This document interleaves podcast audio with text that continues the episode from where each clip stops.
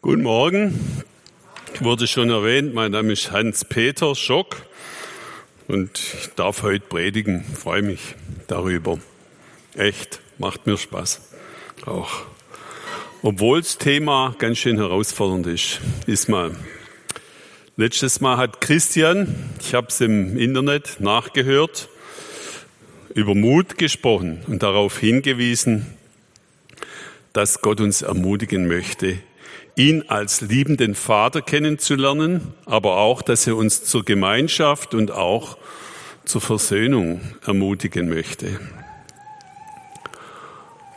Der heutige Bibeltext, den wir nachher gleich lesen, ja, hat wirklich sehr viel Inhalt und ich habe einiges drauf rumgekaut auf dem, was da so drin steht. Also viel, fast das ganze Evangelium. Aber ich versuche jetzt euch eine, das zu predigen, was auch Gott mir aufs Herz gelegt hat. Sozusagen das Konzentrat von Kolosser 2, Vers 6 bis 15 ist mit Christus verbunden. Um das geht's heute, dass wir mit Christus verbunden sind. Und kannst du mal die nächste Folie machen? Die lese ich euch mal. Ne, wir machen es so. Wir lesen jetzt zuerst die ganze Bibelstelle, die heute den Predigtext darstellt. Kolosser 2, Vers 6 bis 15 und dann steigen wir da ein. Ihr habt der Botschaft, die euch verkündet wurde, Glauben geschenkt und habt euch Jesus Christus als dem Herrn unterstellt. Darum richtet nun euer ganzes Verhalten an ihm aus. Seid in ihm verwurzelt, baut euer Leben auf ihm auf. Bleibt im Glauben fest und lasst euch nicht von dem abbringen, was euch gelehrt worden ist. Für das, was Gott euch geschenkt hat, könnt ihr ihm nicht genug danken. Nehmt euch vor denen in Acht, die euch mit einer leeren, trügerischen Philosophie einfangen wollen – mit Anschauungen rein menschlichen Ursprungs, bei denen sich alles um die Prinzipien dreht, die in dieser Welt herrschen und nicht um Christus. Dabei ist doch Christus, in dem die ganze Fülle von Gottes Wesen, es ist doch Christus, in dem die ganze Fülle von Gottes Wesen in leiblicher Gestalt wohnt. Und ihr habt an dieser Fülle teil weil ihr mit Christus verbunden seid. Mit ihm, der das Oberhaupt aller Mächte und Gewalten ist. Verbunden mit ihm seid ihr auch beschnitten worden.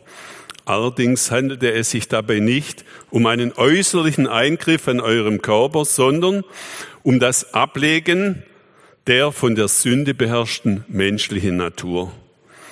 Das ist die Beschneidung, die unter Christen geschieht.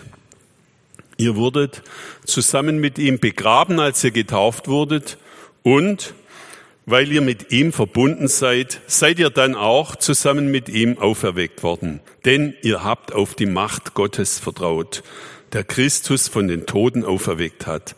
Ja, Gott hat euch zusammen mit Christus lebendig gemacht. Ihr wart nämlich tot. Tot aufgrund eurer Verfehlungen und wegen eures unbeschnittenen sündigen Wesens. Doch Gott hat uns alle Verfehlungen vergeben. Den Schuldschein, der auf unseren Namen ausgestellt war und dessen Inhalt uns anklagte, weil wir die Forderungen des Gesetzes nicht erfüllt hatten, hat er für nicht mehr gültig erklärt. Er hat ihn ans Kreuz genagelt und damit für immer beseitigt. Und die gottfeindlichen Mächte und Gewalten hat er entwaffnet und ihre Ohnmacht vor aller Welt zur Schau gestellt. Durch Christus hat er einen triumphalen Sieg über sie errungen.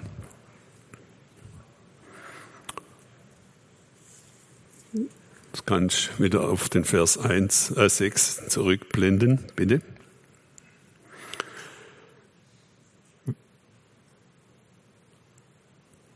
Diese Bibelworte wollen in unser Leben hineinsprechen. Sie wollen und sie werden es tun, unser Leben verändern. Sie werden Bewegung in es hineinbringen. Sie werden und sie möchten uns verändern. Ich hoffe, ihr seid bereit, dass auch ihr noch bereit seid für Veränderung. Und die Frage ist ja, wie können wir unser ganzes Leben nach Jesus ausrichten? Richtet nun euer ganzes Verhalten an ihm aus, heißt da. Und wir erkennen in dem Vers 6 zwei Teile. Zunächst, ihr habt der Botschaft, der euch verkündet wurde, also dem Evangelium unter anderem oder vor allem, Glauben geschenkt und habt euch Jesus Christus als dem Herrn unterstellt. Wir wurden unterwiesen und wir haben der Botschaft Glauben geschenkt. Wir haben Jesus als unseren Herrn und Erlöser angenommen. Wir haben verstanden, dass Gott uns so sehr liebt, dass er seinen einzigen Sohn gab, auf das alle, die an ihn glauben, nicht verloren werden, sondern das ewige Leben haben. Christus hat unsere Schuld auf sich genommen. Wir sind durch ihn mit dem Vater versöhnt und sind Kinder Gottes geworden. Das ist der Kern der Botschaft, die wir gehört haben, die er da meint. Die Botschaft, die Paulus verkündet hat. So weit, so gut. Nun kommt das Zweite. Darum richtet nun euer ganzes Verhalten an ihm, Jesus, aus. Baut euer Leben auf ihm auf. Seid in ihm verwurzelt und bleibt fest im Glauben. Das ist eine Aufgabe die wir bekommen. Die beiden Teile können nicht separat betrachtet werden. Sie gehören zusammen, wie im Glaubensgrundkurs, den ich so einmal im Jahr machen darf, züge ich meistens dann ein Eurostück oder ein Zwei-Euro-Stück, eine Münze und frage, was die Münze jetzt abbildet, je nachdem, wie man es anguckt, das oder diese Seite, einmal ist ein Einser drauf, ein Euro und auf der Rückseite verschiedene Sachen, manchmal ein Wappen, wer für diesen Wert steht, was die Münze da anzeigt. Viele denken so, Hauptsache, mein Leben ist gerettet. Ich bin ein erlöstes Gotteskind. Dann brauche ich keine Angst mehr vor dem Tod haben. Das stimmt ja auch. Aber die andere Seite, wir sollen unser Leben ganz auf Jesus ausrichten. Das, wie geht es? Wir sollten ihn kennenlernen, ihn kennen. Wir sollten uns mit seinem Leben befassen, mit seinen Reden, mit seinen Handlungen. Wir sollten einen Draht zu ihm haben, im Gebet durch den Heiligen Geist. Wir sollten das tun, was er sagt wenn wir uns ganz nach ihm ausrichten. Am besten, wir sollten denken, wie er denkt. Ja. Oder sogar leben, wie er lebte. Das war immer schon eine Sicht von Menschen, die dieses Erste erfahren haben. Jetzt möchte ich wie Jesus leben. Und manche in den Jahrhunderten gingen ins Kloster. Wir waren jetzt mit dem Hauskreis auch im Kloster Maulbronn, haben das gesehen, wie die da leben. Es gab 80, 20. Die einen Mönche durften 80 Prozent der Zeit beten und Bibel lesen, das waren die besseren, und 20 Prozent mussten sie arbeiten. Die anderen war es umgekehrt. In Maulbronn 80, das waren die niedereren Mönche. 80 Prozent arbeiten, 20 Prozent beten, Bibel lesen. Aber beide dachten wahrscheinlich, sie leben jetzt wie Jesus. Also, auch heute gehen noch Leute ins Kloster. Ich finde es ja cool, dass es solche Menschen gibt oder auch Frauen gibt, die dann sagen, ich will nicht heiraten, ich will als Nonne gehen, mich an Jesus festhängen. Das ist eine Art, dieses Bibelwort auszulegen. Manche denken, ich kaufe mir Sandalen, Carol, ich hoffe, du hast so Jesus-Sandalen in deinem und Andi in eurem Schuhhaus bereit. Ich habe es heute extra nicht angezogen. Und dann könnte ich noch nach Israel auswandern. zumindest dahin gehen. Dann schaue ich mich nach zwölf Jüngern um, verwandle Wasser in Wein, vermehre Brot, heile Kranke und wecke Tote auf und treibe Dämonen aus. Halt, vorher müsste ich noch eine Lehre machen als Zimmermann. Dann müsste ich noch die Details der jüdischen Lehre kennen. Noch vorher, ich müsste in einem Stall zur Welt kommen, nach Ägypten flüchten, nicht heiraten, ist schon schwierig. Später dann auf Wanderschaft gehen. Und jetzt wird es schwierig, zum Schluss mich mit ungefähr 33 Jahren ans Kreuz nageln lassen. So langsam erkennen wir, dass das Theorie ist und dass es vielleicht doch nicht ganz so gemeint sein kann. Du bist nicht Jesus und du sollst auch nicht Jesus sein wollen. Das ist meine These jetzt. Du bist in meinem Fall Hans Peter und das ist schon eine ganz schöne Aufgabe. Der krampfhafte Versuch, wie Jesus sein zu wollen, ist nicht die Lösung. Vielmehr geht es darum, in das Leben hineinzufinden, das der Schöpfer Gott für dich vorgesehen hat. Deine wahre Identität zu finden, die du ohne Jesus, ohne Gott nie finden wirst. Wenn du tief in deinem Innersten weißt, in deinem Herzen, du bist ein geliebtes Kind Gottes. Jesus gab sein Leben für dich, weil er dich so sehr wertschätzt, liebt, dann findest du den Schatz, die Perle, die der Heilige Geist in dich hineinbringen will. Es ist die Gewissheit, versöhnt mit dem Vater leben zu dürfen. Das ist die Identität, die Gott dir schenken möchte. Du musst nicht dein Leben nach Jesus ausrichten, sondern es ist die Folge der Erfahrung der Wiedergeburt, der Liebe Gottes, die dein ganzes Leben bis ins Tiefste hinein ergreifen möchte.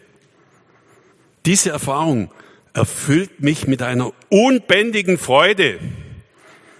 Und aus Dankbarkeit, im Vers 7 lesen wir das, dafür, wenn ich es wirklich im Innersten meines Herzens begriffen habe, was es bedeutet, dass da jemand sein Leben für mich gegeben hat, möchte aus dieser Dankbarkeit heraus, freiwillig, möchte ich mein Leben nach ihm ausrichten und in ihm verwurzelt leben und mich nach ihm, dem Licht der Welt, der Quelle des lebendigen Wassers ausstrecken.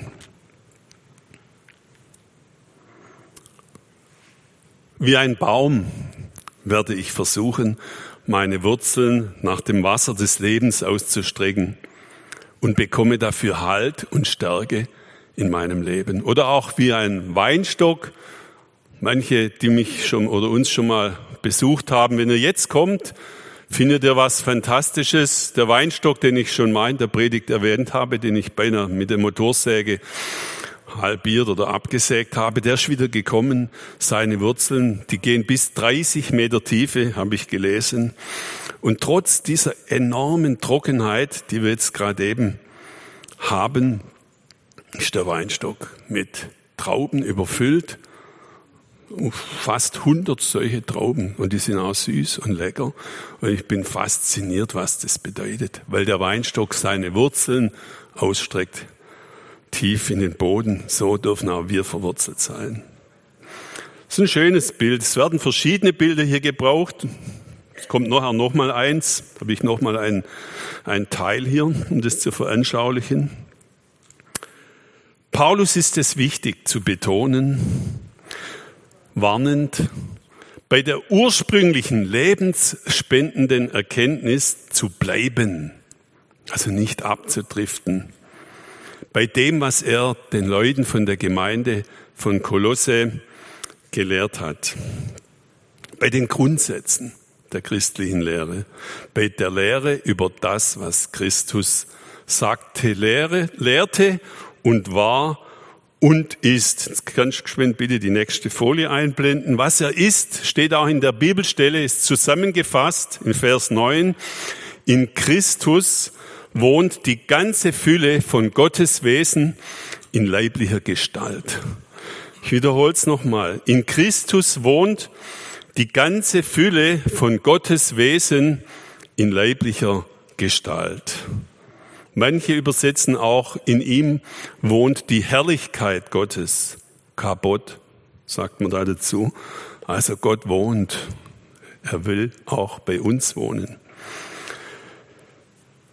Weiter geht's ab Vers 8, genau. Die Kolosser werden jetzt gewarnt. Und sicher gibt es dafür Gründe, sich nicht mit trügerischen Philosophien abzugeben die vom Eigentlichen, von der Wahrheit mit Jesus ablenken würden oder die sie sogar absichtlich davon abbringen wollen. Griechenland, Kolosse, ist ja ein Land oder dieses Gebiet, die Grenzen sind jetzt nicht mehr die gleichen wie damals, wo die Philosophen zu Hause waren. Ich lese euch diesen Vers nochmal. Nehmt euch vor denen in Acht, die euch mit einer leeren, trügerischen Philosophie einfangen wollen, mit Anschauungen rein menschlichen Ursprungs, bei denen sich alles um die Prinzipien dreht, die in dieser Welt herrschen, nicht um Christus. Diese Philosophien, trügerischen Philosophien, die ohne Christus auskommen, haben wir früher beim Römerbrief, ihr erinnert euch, manche erinnern sich, aber die, die Besetzung hat sich schon wieder dramatisch geändert hier im Skala, was eigentlich erfreulich ist auch. Deswegen sage ich es nochmal kurz, was so zwei der, der hauptphilosophischen Richtungen waren, die dort so ja, clevere Leute auch anstatt Christus und dessen Lehre befolgt haben. Und es sind interessante Typen. Die Epikuräer waren die einen, die, deren Lehre verbreitet war. Sie hatten eine Art, oder der Epikur hatte eine Art Genuss-Verzicht-Optimierungslehre, die vor allem das Wohlbefinden des Einzelnen in den Mittelpunkt stellte. So die damalige Wellness-Variante. Also das war eigentlich, und die gibt's auch bis heute, diese Philosophie, die Wellness-Sicht, die Wellness-Philosophie. Ähm, er lebte auch vegetarisch, habe jetzt nichts dagegen. Aber äh, es geht ja immer darum, ob man diese Philosophie dermaßen zum Mittelpunkt seines Lebens macht, dass eigentlich für Jesus kein Platz mehr ist. Und bei unserem heutigen Predigt geht es darum, dass Christus das Zentrum unseres Lebens und damit auch unseres Denkens ist. Auch unseres Lebensstil, ja, der, der folgt danach. Da gibt's ja auch verschiedene Varianten. Darf ich euch noch ein, zwei Verse von Epikur vorlesen? Bisschen zur Erheiterung. Ja, da vorne der Gelbe. Er lacht schon. Man kann nicht in Freude leben, ohne vernünftig, edel und gerecht zu leben.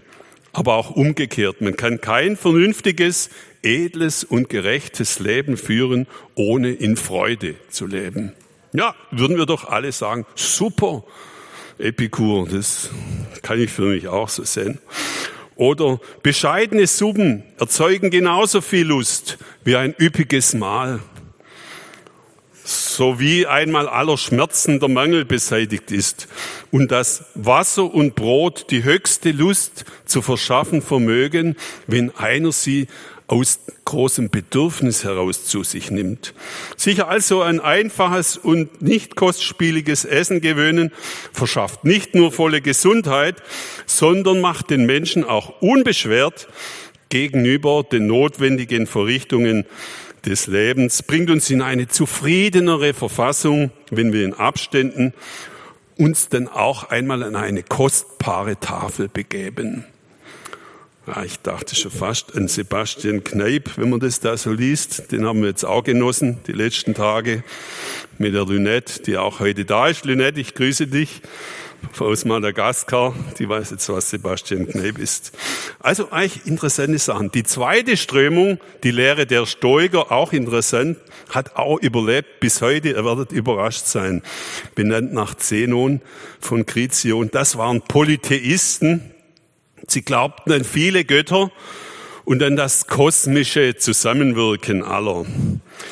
Der Mensch solle sein Schicksal durch Selbstbeherrschung und Gelassenheit annehmen. Das war Stoiker. Er kann eigentlich nichts ändern, nur annehmen. Logik, Kausalität, Naturprinzip, Welt als Gesamtorganismus, als Gesamtorganismus.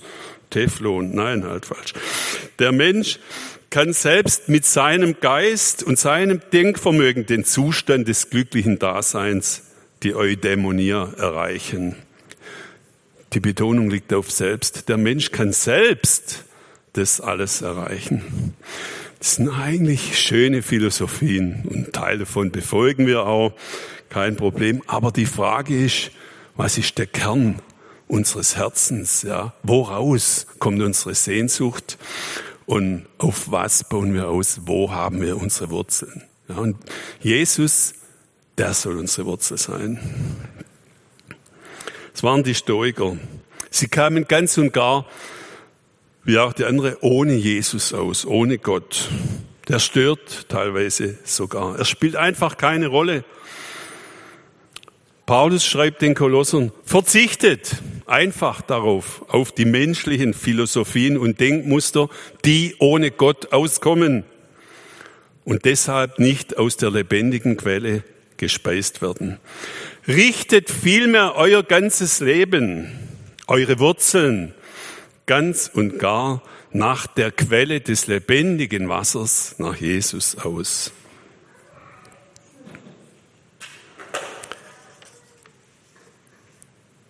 Der Glaube an einen Erlöser, das Eingeständnis, ich kann die Hauptprobleme meines Lebens gar nicht selber lösen, weder die Sinnfrage noch die Frage nach dem Woher und Wohin, nicht das Schuldproblem, das ist für manche ein Zeichen von Schwäche, von kindlicher Unfreiheit.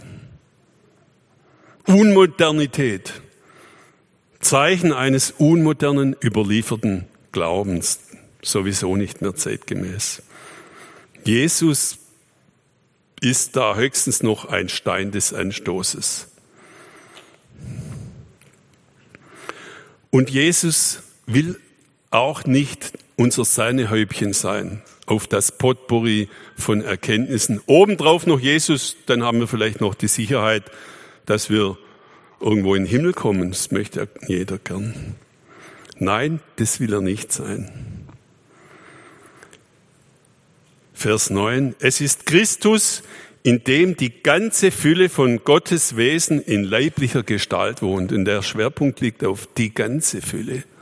Die ganze Fülle von Gottes Wesen wohnt in Christus in leiblicher Gestalt.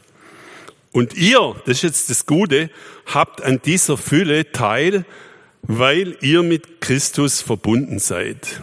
Mit ihm, der das Oberhaupt aller Mächte und Gewalten ist. Ich habe das äh, rot markiert, das zieht sich durch durch diese Bibelstellen, weil ihr mit Christus verbunden seid. Jetzt können wir weitermachen zum Vers 12. 11 lassen wir jetzt einfach aus. Da heißt es auch, wir sind mit ihm verbunden, weil wir ja, so wie beschnitten sind. Vers 12. Wir wurden zusammen mit Jesus, mit ihm begraben. Ihr wurdet zusammen mit ihm begraben, als ihr getauft wurdet. Und, wieder rot, weil ihr mit ihm verbunden seid seid ihr auch zusammen mit ihm auferweckt worden. Denn ihr habt auf die Macht Gottes vertraut, der Christus von den Toten auferweckt hat.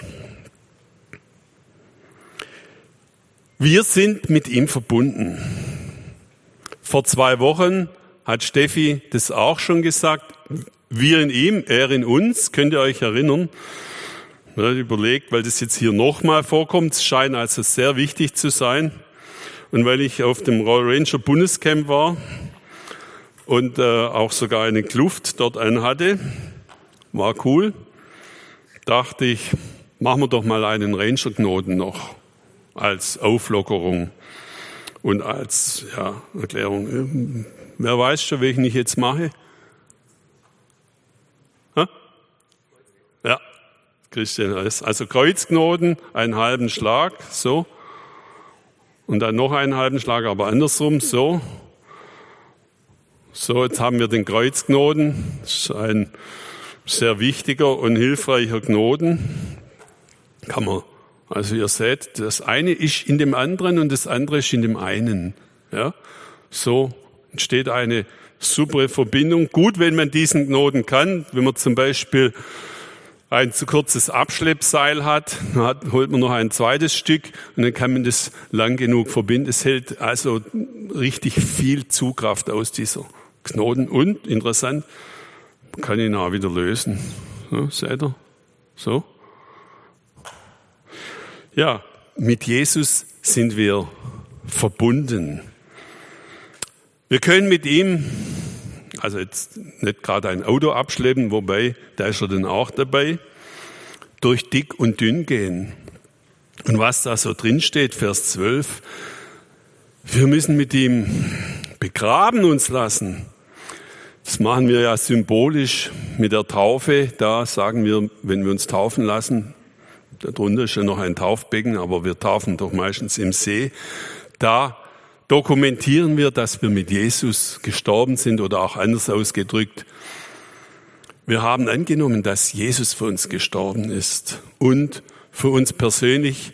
Wir geben den alten Mensch her, lassen den unten und kommen als neuer Mensch rauf. Wir sind dann mit Jesus wieder auferstanden, weil er den Tod besiegt hat. Hat er die Kraft, und die Macht bekommen, wieder lebendig aufzustehen und er ist bis heute lebendig. Und diese Auferstehungskraft, weil wir mit Jesus verbunden sind, das, wir können uns nicht bloß die Auferstehung aussuchen. Also wir werden mit ihm begraben und wieder auferstanden. Wir stehen mit ihm auf. Die Auferstehungskraft kommt in unser Leben rein. Geistlich sind wir tot gewesen und durch Jesus geistlich wieder lebendig gemacht. Vers 13. Die Fähigkeit, sich fest zu binden, zu verbinden, scheint in das Menschsein hineingelegt zu sein. Von dem, der uns gemacht hat, unserem Schöpfer. Und die Erfahrung einer festen Bezugsperson, einer verbindlichen Beziehung, da habe ich jetzt mal ein bisschen im Internet geguckt oder hab's schon gewusst. Da kommt man relativ schnell auf den Entwicklungspsychologe namens Erik Erikson. Wer hat von dem schon mal was gehört? Also die, die jetzt strecken, sind meistens Erzieherinnen oder Lehrer oder Therapeut. Erik Erikson hat also dieses Modell entwickelt, wie sich die Menschen entwickeln in der Kindheit. Und da gibt's diese Phase, die Voraussetzung, äh, sagen wir so, es gibt eine Phase, wo der Mensch eine autonome Persönlichkeit werden darf. Autonom, ist das Bestreben, was man manchmal denkt, ist im Widerspruch zu dem, dass man sich festbinden möchte. Man will ja auch, und jeder Mensch will das, jedes Kind, eine selbstständige, autonome Persönlichkeit werden. Und die gute Nachricht, das dürfen wir auch. Er sagt, Erik Eriksson, die Erfahrung einer festen Bezugsperson, einer verbindlichen Beziehung ist eine unabdingbare Voraussetzung auf dem Weg der Entwicklung jedes Menschen zu einer gesunden, autonomen Persönlichkeit. Also es ist jetzt ein bisschen komplizierter oder ein bisschen anspruchsvoll vielleicht. Es ist kein Widerspruch ein autonomer Mensch werden und bleiben zu wollen, ist auch etwas, was Gott in uns hineingelegt hat. Das findet übrigens meistens ungefähr mit zwei Jahren statt, dieser Prozess, dass das Kind eine feste Bezugsperson braucht, um eine gesunde Autonomie zu entwickeln. Eins bis drei, aber schwerpunktmäßig circa zwei Jahre findet es statt. Bindung und Autonomie gehören zusammen. Du erinnerst dich, du warst vielleicht schon einmal verliebt.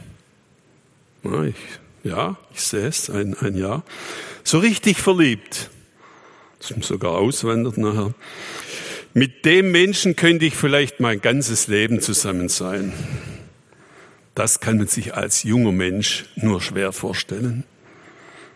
Nach 36 Jahren Ehe mit meiner Frau, die ich immer noch liebe, kann man sich schon eher vorstellen.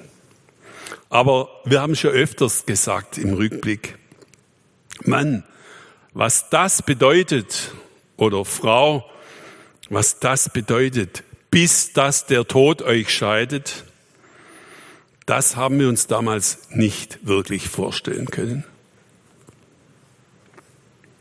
Ein ganzes Leben ist doch schon ganz schön lang. Aber doch, es geht. Es funktioniert. Zwei Menschen können das, sich für ein ganzes Leben lang verbinden und dann auch noch treu zusammenbleiben.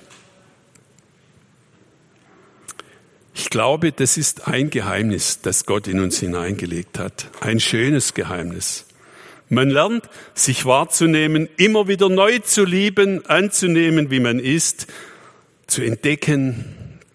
Es entsteht sozusagen ein stabiles Gleichgewicht zwischen eins sein und doch jeweils dem anderen die Freiheit zu lassen, dass er eine eigenständige Persönlichkeit sein darf. Und sogar diese Persönlichkeit des anderen durch die Einigkeit, die man ist als Paar, zu fördern. Das sind schöne Geheimnisse. Vielleicht hat der eine oder andere jetzt einen Grund bekommen, darüber nachzudenken. Das wäre nett. Das wäre ein Nebeneffekt dieser Predigt. Wenn es zwischen zwei Menschen funktioniert, dann wird es zwischen Gott und mir und dir auch funktionieren. Und, das muss man jetzt einschränkend sagen, wenn es bei euch funktioniert hat, ihr schon länger verheiratet seid, ist es Gnade Gottes. Und wenn es nicht funktioniert hat, solche wenn ihr Schiffbruch erlitten, erlitten habt, haben wir ja auch nicht wenige bei uns. Oder wenn ihr das Zusammenleben eher als mühsam empfindet, auch das gibt es bei Christen. Oder ihr habt gar keinen Partner, auch das. Trotzdem, die gute Nachricht, dürft ihr euch ganz an Jesus hängen. Verbindlich, ohne Vorbehalte, das Leben lang. In dieser Verbindung wird man nicht enttäuscht. Er sagt Ja zu mir ohne Vorbehalte. Er liebt dich einfach, weil er Liebe ist. Er kann gar nicht anders. Und weil er dich liebt, musst du ihm auch nichts vorspielen. Mit Jesus fest verbunden zu sein, bedeutet nicht, die persönliche Freiheit einzubüßen. Hab keine Angst vor dieser Bindung, die dir in Wirklichkeit neue Freiheit schenkt. Freiheit wird in der Verbindung mit Jesus neu buchstabiert. Da habe ich jetzt ein Bibelwort, das haben wir nicht. Äh, äh, der müsst gut zuhören. Johannes 8, Vers 31. Wenn ihr bleiben werdet an meinem Wort, so seid ihr wahrhaftig meine Jünger und werdet die Wahrheit erkennen und die Wahrheit wird euch frei machen. Nicht abhängig machen, frei machen. Frei von jeder Anklage, jetzt darf ich weiter blättern zum Vers 14, von Schuld und Sünde, weil der Schuldschein ans Kreuz genagelt ist. Vers 14. Das lesen wir jetzt noch zusammen. Den Schuldschein, der auf unseren Namen ausgestellt war und dessen Inhalt uns anklagte, weil wir die Forderungen des Gesetzes nicht erfüllt hatten, hat er für nicht mehr gültig erklärt. Er hat ihn ans Kreuz genagelt und damit für immer beseitigt.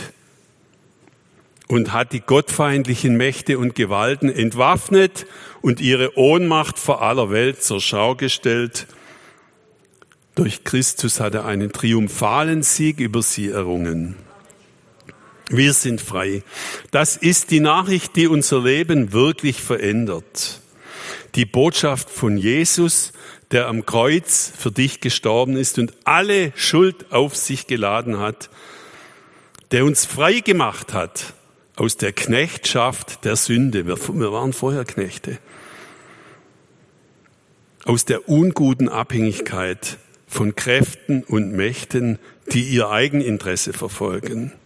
Gott fern sind und uns eigentlich nur ausnützen wollen. Auf ihn schauen wir, auf ihn richten wir unser Leben aus, in ihm bleiben wir verwurzelt. Im Team mit ihm darf sich das, was Gott in dich hineingelegt hat, wunderbar entfalten. Habe deshalb keine Angst, dich fest an ihn zu binden.